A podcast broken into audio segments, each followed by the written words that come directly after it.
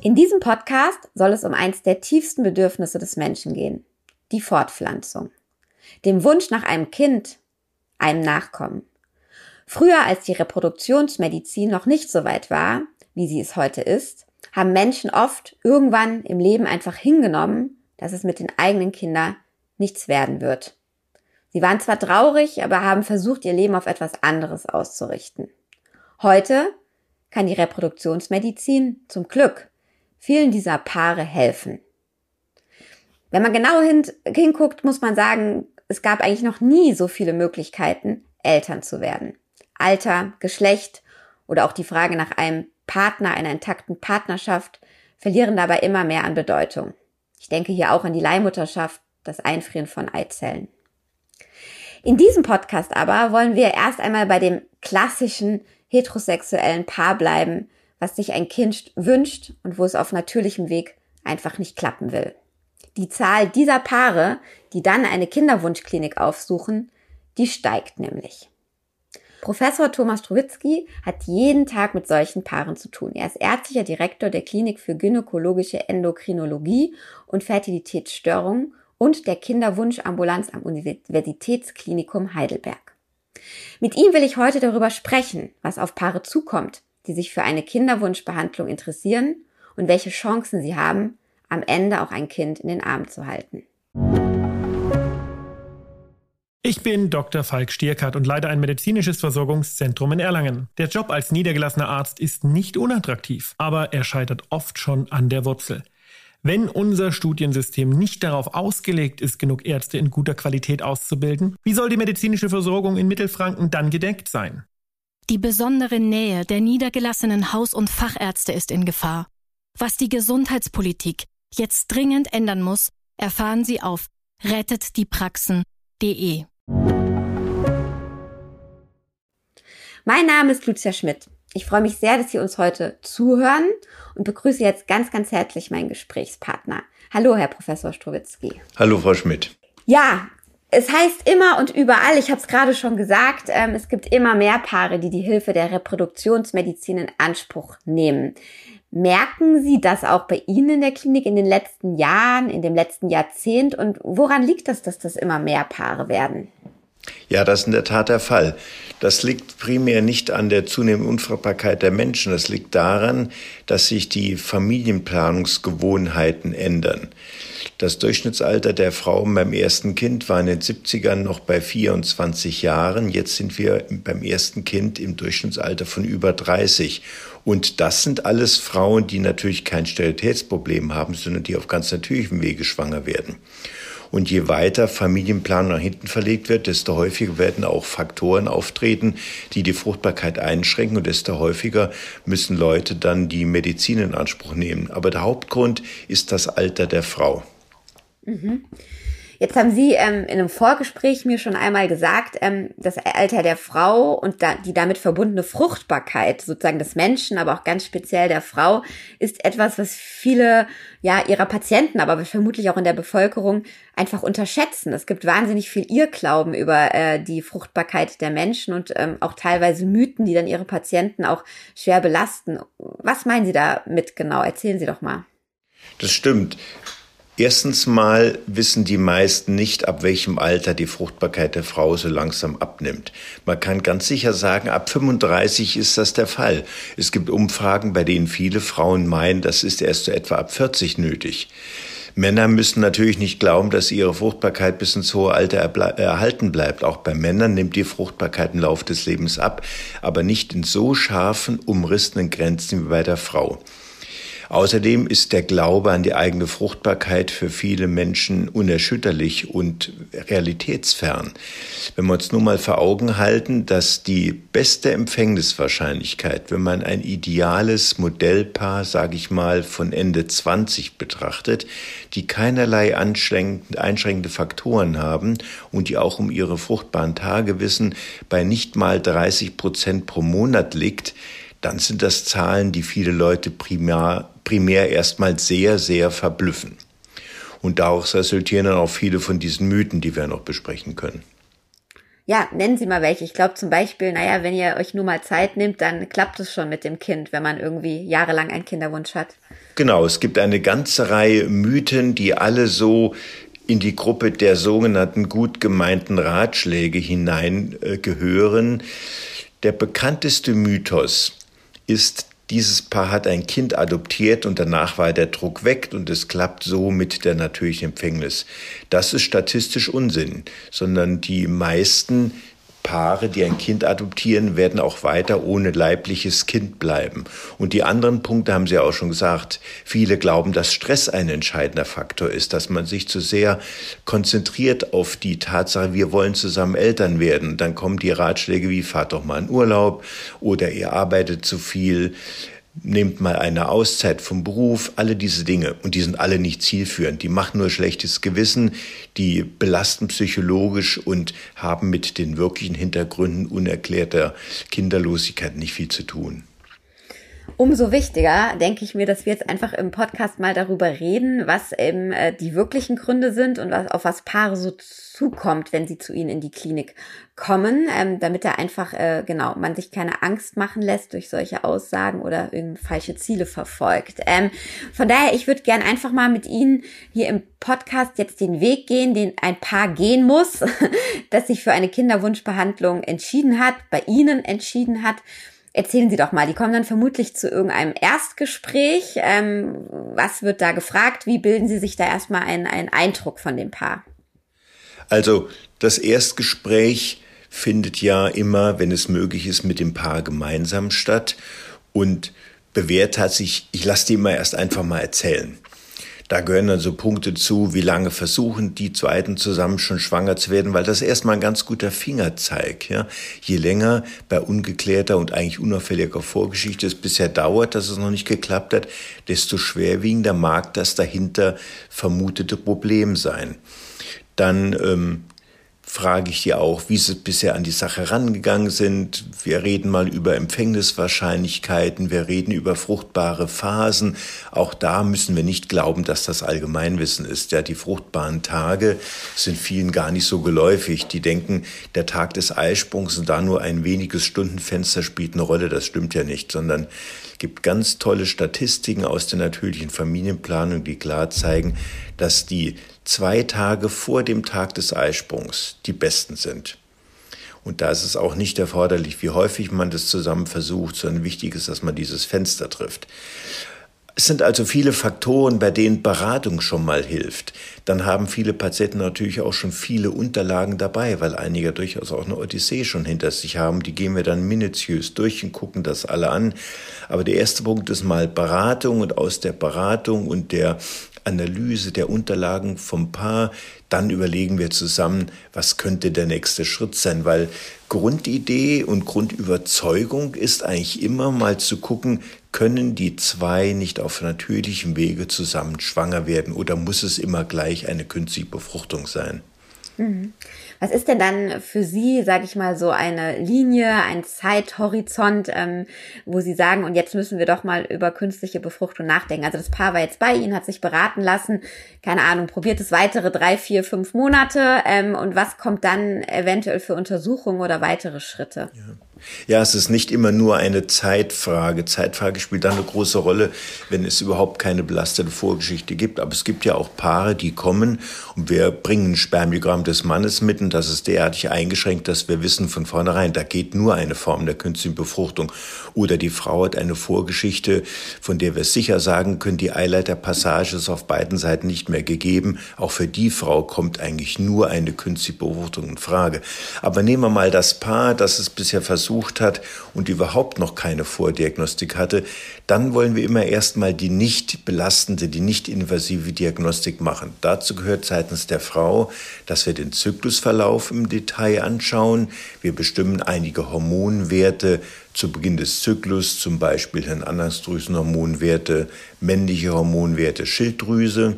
Dann schauen wir in der Mitte des Zyklus wieder mit Hormonanalysen und auch mit Ultraschall nach, ob ein Eisprung kommt und wie der aussieht, wie groß ist das Eibläsen, wie baut sich die Gebärmutterschleimhaut auf. Und dann gucken wir noch in der zweiten Zyklushälfte, ob der Gelbkörper, der sich nach Eisprung gebildet hat, auch hormonell gut war. Und parallel muss der Mann zum Spermiogramm, zum Urologen, besser oder Internisten, alle die Fächer, die die Andrologie als Fach mitbetreuen. Und erst wenn wir diese nicht-invasive Diagnostik komplett haben, dann können wir überlegen, wenn es sich da noch kein Ergebnis gezeigt hat, ob man doch eine Eileiterdiagnostik anschließt. Jetzt ist ja, Sie haben eben schon gesagt, es wird sehr viel auf die Hormone auch geguckt, sage mal sowohl oder vor allem bei der Frau, aber durchaus auch bei dem Mann. Das ist ja so ein typisches Schlagwort, was auch Menschen, die mit Kinderwunschbehandlung nicht viel zu tun haben, irgendwie mal aufschnappen oder hören. Ähm, dann muss man halt Hormone nehmen. Ähm, ist das tatsächlich dann auch erstmal so, wenn man zu dem Schluss kommt, das ist nötig, weil eben irgendwas nicht stimmt oder sie den Zyklus, ähm, der Zyklus dadurch gestört ist, so der nächste Schritt? Und ähm, was bedeutet das dann vor allem für die Frau? Jetzt, man muss da die verschiedenen Formen der Hormonstimulation schon unterscheiden. Es gibt ja Situationen, bei denen nur ein bisschen Gelbkörperschwäche vorliegt. Das kann man sehr einfach mit Tabletten oder mit dosiert Spritzen ausgleichen. Davon unterscheiden wir aber dann sicherlich die hochdosierte, höher dosierte, sage ich mal, Stimulation, die man für eine künstliche Befruchtung braucht, weil da sollen ja eben mehrere Eizellen zur Reifung gelangen. Das wollen wir gerade verhindern, wenn eine hormonelle Stimulation Voraussetzung ist, dass das Paar vielleicht die Frucht Fruchtbarzeit selbst nutzt. Da will man nicht, dass fünf, sechs oder zehn Follikel heranreifen.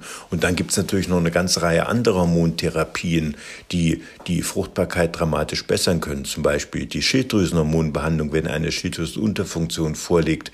Oder das Senken von Prolaktinspiegeln, wenn das Stillhormon Prolaktin erhöht ist. Also die eine Hormontherapie, gibt, gibt es eigentlich nicht, sondern das machen wir maßgeschneidert für die Belange des Paares und der Frau, wie sie halt zu uns gekommen sind. Mhm. Trotzdem, unterm Strich muss es sehr oft die, oder ist es sehr oft die Frau, die eben dann Hormone, welche Art auch immer, eben einnehmen muss und das dann auch an ihrem eigenen Körper merkt, ähm, was ja eben, und ich glaube, das wird auch oft unterschätzt, so nach dem Motto, dann machen wir mal eine Kinderwunschbehandlung, was ja auch durchaus Nebenwirkungen und Belastungen mit sich bringt. Ähm, wie begleiten Sie denn diese Frauen in der Zeit und begleiten Sie Männer und Frauen ganz unterschiedlich, wenn ein Paar sich dann zu so einer Kinderwunsch-Hormonbehandlung bei Ihnen entscheidet? Ganz klar, die Last der Behandlung, die trägt die Frau. Und die Last der Stimulation äh, und das Hauptrisiko im Rahmen einer Maßnahme der künstlichen Befruchtung ist die sogenannte Überstimulation. Aber mit den heutigen Stimulationsprotokollen hat man das weitgehend im Griff. Man dosiert ja heute ganz anders als vor 20 Jahren.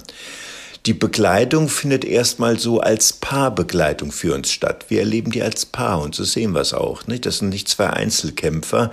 Wie dann Menschen damit umgehen, da sind Männer und Frauen durchaus unterschiedlich.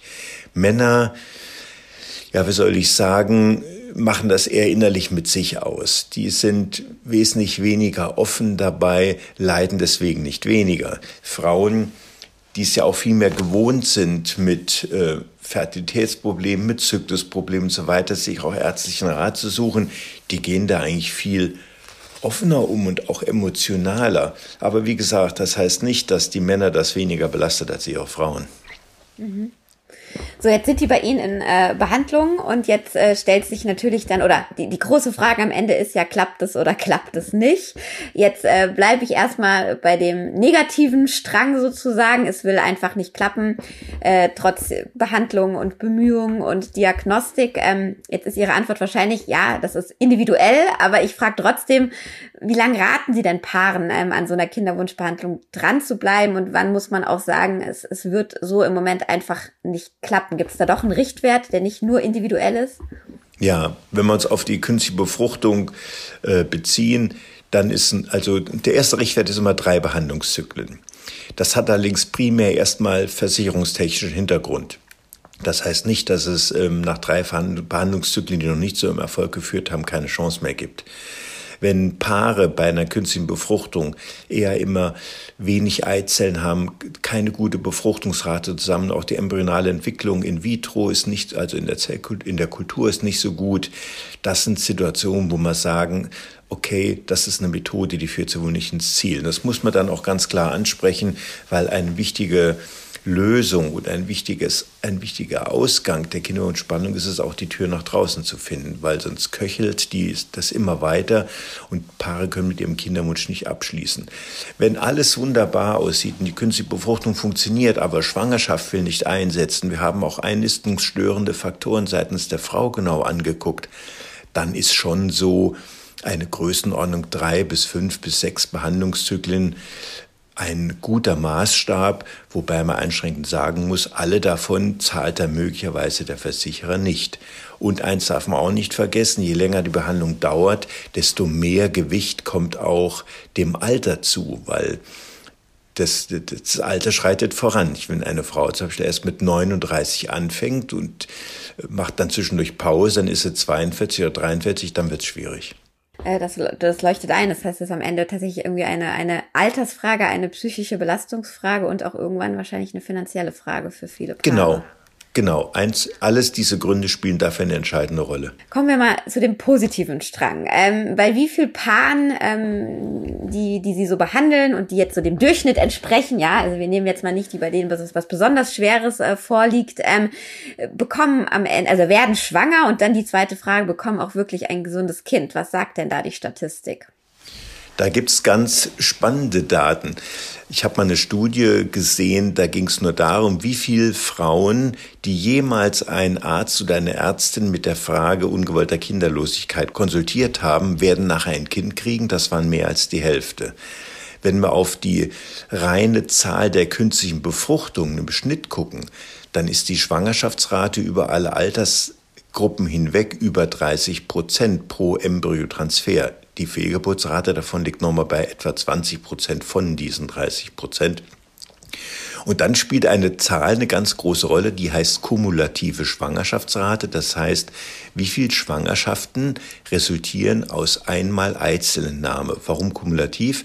Es ist ja so, wenn genug da waren, kann man ja auch einfrieren und hat dann noch eine weitere oder noch oder noch eine Chance für einen Embryotransfer ohne eine erneute Stimulation und Eizellentnahme.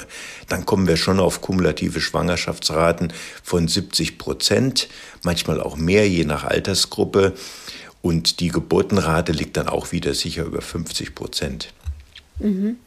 Jetzt haben Sie gerade ähm, in Ihrer letzten Antwort ähm, wahnsinnig viele ich will gar nicht sagen Fachwörter genannt, aber Dinge, äh, die eben in der Reproduktionsmedizin eine Rolle spielen, ähm, Embryotransfer, Eizell einfrieren. Ähm, wie, wie, vielleicht können Sie uns im ganz kurzen mal so ein bisschen zusammenfassen, wo steht die Reproduktionsmedizin so im Moment? Ähm, was sind da so die Standardverfahren dann, also von denen, die Sie gerade genannt haben? Und was tut sich da? Also wo, wo sehen Sie, geht äh, diese Medizin hin in den nächsten Jahren?